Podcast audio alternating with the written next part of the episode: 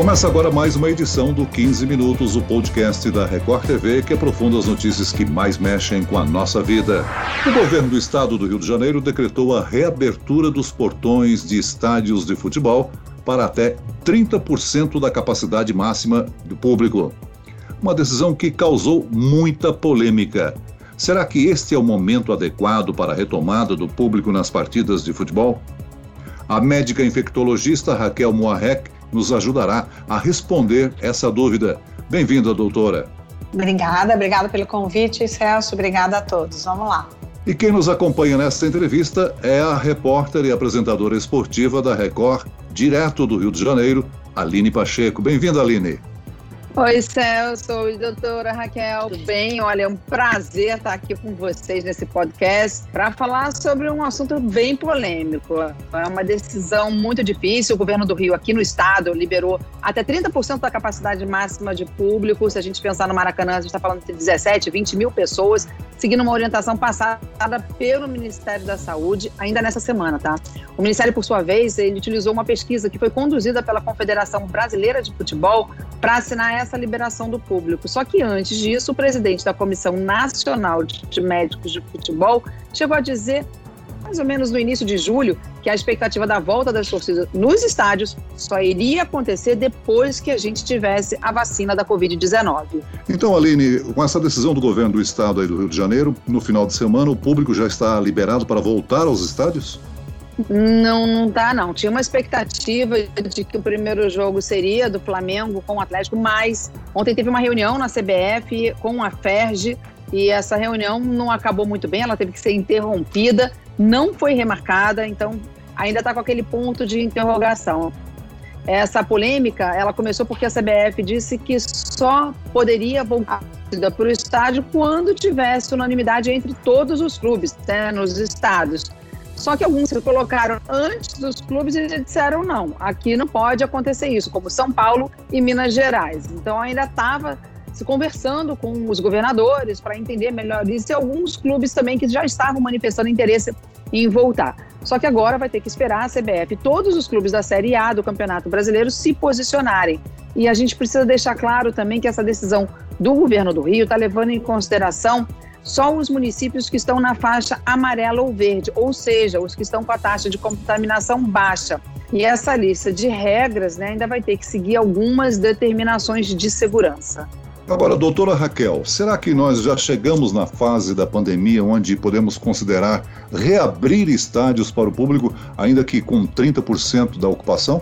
Então, Celso, é uma, é uma dúvida que todo mundo cai ou pensa se está certo ou não certo porque gera os 17 mil pessoas no estádio, gera transporte, gera aglomeração na entrada, aglomeração na saída, o sentar, o ir e vir, ou comer ou não comer, gera muitas dúvidas nessa adequação. O, a faixa amarela, vamos dizer, no período amarelo que a gente se encontra, não é diminuição, nós estamos com estabilidade do número de casos, nem aumento, nem diminuição. Porventura, estamos, a verdade é que 6% de aumento devido ao feriado anterior mas está dentro da zona esperada de ir, subir e descer o número de casos.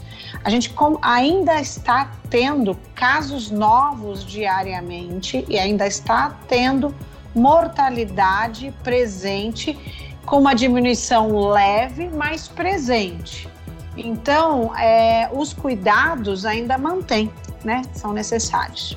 É, nós temos que lembrar que essa foi uma semana uh, na qual se discutiu muito se escolas podem retomar o ensino presencial com pouca presença de alunos. Como é que podemos falar de público em estádio se muitos estados só irão trazer alunos de volta para as escolas no mês que vem, em outubro? Então, é, eu acredito que a escola é uma outra forma da gente pensar. Por quê? É, precisa ter a quantidade de pessoas, é, quantidade, é, quais alunos, então, em, em que série, então, estão se falando agora no ensino médio. Eu acredito que seja primeiro uma vez na semana para saber como é que vai ser os transportes, o chegar, o sair o não sentar junto, não pode ter jogos ainda, não pode ter alimentação de uma forma que possa ter aglomerados. Então, assim, o medo do próprio aluno, o medo dos pais, o medo da escola ainda no geral para se partilhar. Eu acho que o voltar tem que ser gradativo em relação à escola. É, analisar se esses alunos têm fatores de risco em casa, se tem história positiva, se isso vai ser feito um questionário a cada entrada disso, para saber se tem alguém positivo e se ele vai ser transmissor ou não. Então, acho que demanda muito. Tanto que é, a França voltou para trás agora com aumento de casos com escola, Londres a mesma coisa. Então eu acho que tudo demanda numa análise demográfica de pessoas positivas, familiares positivos dos alunos e um controle rigoroso disso para o retorno, né? O secretário de Futebol e Defesa dos Direitos do Torcedor do Ministério da Cidadania, o Ronaldo Lima, né? Ele participou de um debate falando sobre esse essa volta. E aí disse que a CBF precisa considerar, entre outras coisas, a variação dessa curva epidemiológica, a gente está vendo que subiu, a taxa de ocupação dos leitos clínicos e de UTI, a capacidade de resposta da rede local e a saúde regional. E aí, como a doutora estava dizendo, não é só questão de você ter. O Maracanã seria o único estádio liberado aqui no Rio de Janeiro, e aí algo em torno de 17 a 20 mil pessoas. Essas pessoas teriam que se deslocar. Você tem metrô, você tem transporte público, trem, carro, você não tem como chegar ali na porta do estádio e falar para a pessoa assim: me mostra teu teste negativo para você poder entrar. Você vai ter que fazer toda a medição. E ainda tem um detalhe: torcida é algo quente. Na hora do gol, você vai dizer para todo mundo: não se abraça. E aí, por isso, doutora, que eu queria fazer essa pergunta: com esses patamares que a gente tem hoje aqui apresentados é viável essa volta da torcida agora? Olha, Aline, a pergunta é o seguinte, e, e correto, viável, é, idealmente, 100%, eu falaria que ainda não, porque as pessoas, elas não conseguem fazer o distanciamento, elas não conseguem não se inflamar na hora de um gol, na hora de fazer alguma coisa. Outra, o uso da máscara, é, eu, eu sei usar máscara há 25 anos, mas as pessoas que estão começando a usar máscara agora, elas não usam corretamente. E esquece o álcool gel, senta, pega, abraça, conversa, transporte público. Então é, é mais difícil. E eu entendo também a necessidade de se ter público, a necessidade que da, do ponto de vista econômico é, e até das pessoas poderem curtir também, melhorar o seu astral, né, e tudo mais. Só que os cuidados que as pessoas esquecem de fazer, entendeu? Esquecem da, da gravidade que é essa doença e que ela não diminuiu. Olha, é claro que as agremiações, as confederações de futebol, né, de esportistas, eh, têm interesse de volta à normalidade, até porque têm compromissos financeiros. Vamos falar do Flamengo e que ocorreu na participação da Copa Libertadores da América. Aline, quantos membros do Flamengo foram diagnosticados com, com a, a Covid-19? Olha, a situação do Flamengo hoje é a seguinte: eles estão fazendo, estão refazendo os testes é, durante todo o dia, fizeram de manhã, vão fazer de tarde, vão fazer à noite, porque esses 12 que não estavam infectados, eles tiveram que treinar, então precisaram passar por essa bateria de exames. Mas das 50 pessoas que foram no mesmo avião do Flamengo até lá, 32 testaram positivo, isso ao longo dos dias. Então são 16 jogadores, 15 pessoas do corpo técnico, então, o presidente do Flamengo, Rodolfo Landim, vice-presidente Marcos Braz, e você tem pessoas do staff, né, roupeiro, massagista, que também testaram positivo. O que, que acontece, e essa é uma explicação do Flamengo, a Comembol tem uma prática diferente da nossa, ou seja, eles testam muito tempo antes do jogo. E aí você abre uma janela até o horário do jogo. O que pode acontecer é que nesses dias de, de janela aí alguém apareça infectado. E provavelmente foi isso que aconteceu desde o primeiro jogo do Flamengo. E o que, que acontece agora? O Flamengo joga domingo, e aí a doutora vai poder explicar isso até melhor.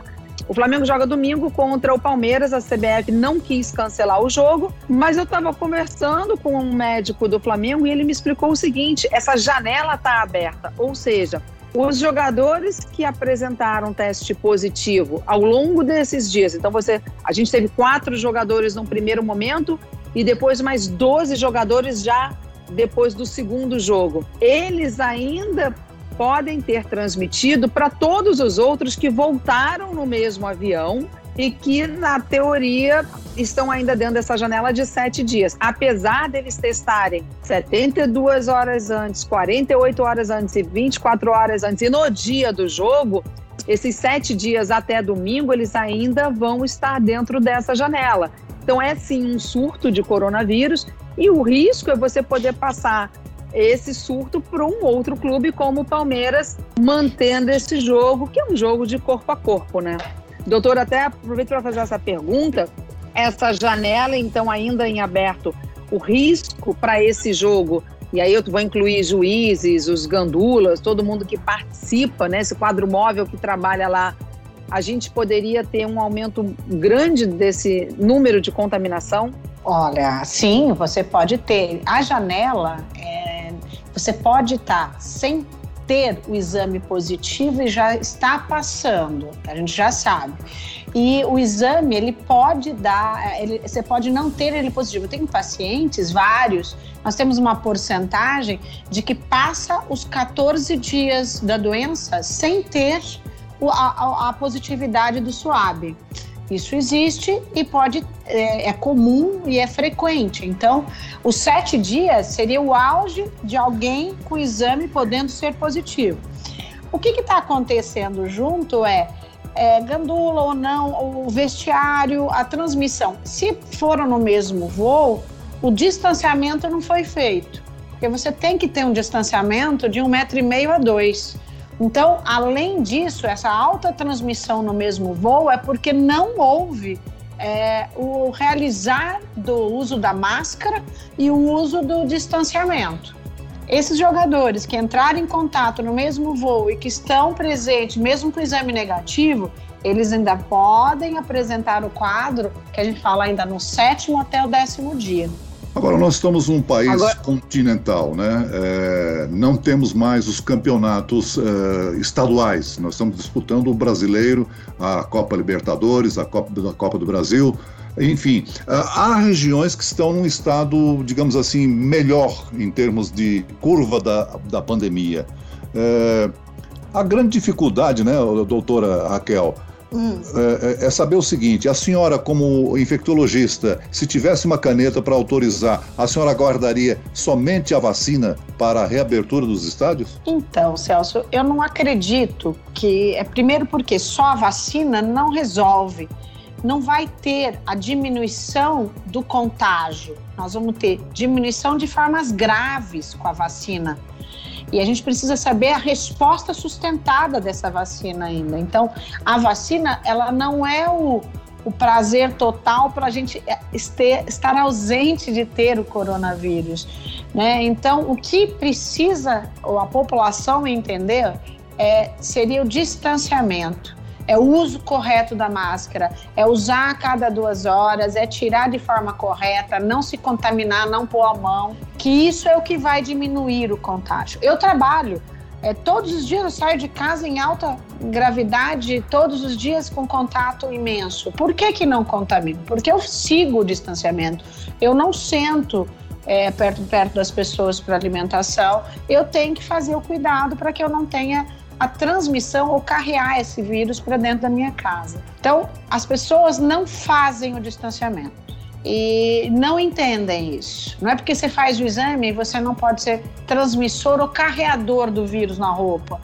Então, não se faz de forma correta porque esquece, vamos dizer. É, eu acho que existe.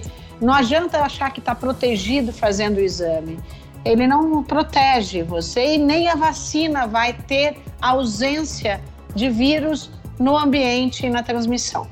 Muito bem, nós estamos chegando ao fim desta edição do 15 Minutos. Eu quero agradecer a participação e os esclarecimentos da médica infectologista Raquel Moarec. Obrigado, doutora. Obrigada, Celso. Obrigada, Aline. Obrigada a todos os ouvintes. Agradeço muito o convite. Vamos lá, né? Vamos tentar conviver com corona e distanciar-se de todos à, nossa volta, né? E agradeço também a presença da apresentadora e repórter da Record TV, Aline Pacheco. Muito obrigada, Celso, pela participação aqui. Doutora, obrigada pelos seus esclarecimentos. E a gente vai seguir aqui cobrindo o esporte, futebol, mesmo que à distância, mas trazendo tudo e a todo instante para todos os nossos telespectadores aí na Record TV. Esse podcast contou com a produção de Homero Augusto e dos estagiários Andresa Tornelli e David Bezerra, a sonoplastia de Pedro Angeli e eu, Celso Freitas, te aguardo no próximo episódio. Até lá!